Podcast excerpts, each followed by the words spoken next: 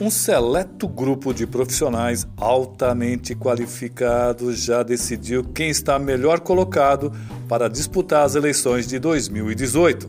Os candidatos a presidente, a senador, a deputados estaduais e federais e a governador. E olha que eu e a maioria dos meus amigos e dos seus amigos ainda não sabem em quem votar.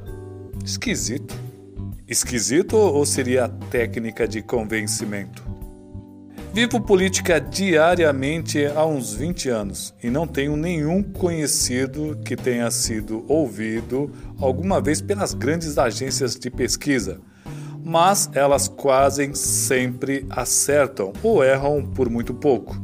Mas é bom não esquecer, elas já erraram, erraram feio em algumas eleições em grandes cidades assim não são infalíveis. Em Guarulhos, existe a lenda de que as grandes empresas de pesquisas não aceitam mais fazer esse tipo de serviço por aqui.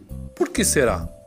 Será que por não termos uma imprensa tão massiva e abrangente para divulgar os resultados das pesquisas locais? Nas últimas eleições para prefeito de Guarulhos foi um verdadeiro festival de números. Cada candidato tinha a sua, e na maioria das vezes os números não batiam com as demais.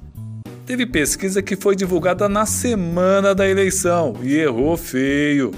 Me deu a seguinte impressão: eram dois movimentos específicos no tabuleiro político: a pesquisa e a divulgação da pesquisa.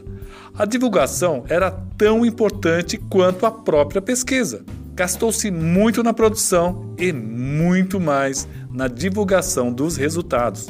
Nessa semana, algumas pesquisas têm sido espalhadas via redes sociais com números muito específicos, colocando já alguns como possíveis ganhadores. Seria uma quase simpatia cabalística. Se fizer a pesquisa e não divulgar, não dará certo. Tipo essas correntes de internet você não pode quebrar a corrente, senão alguém morre.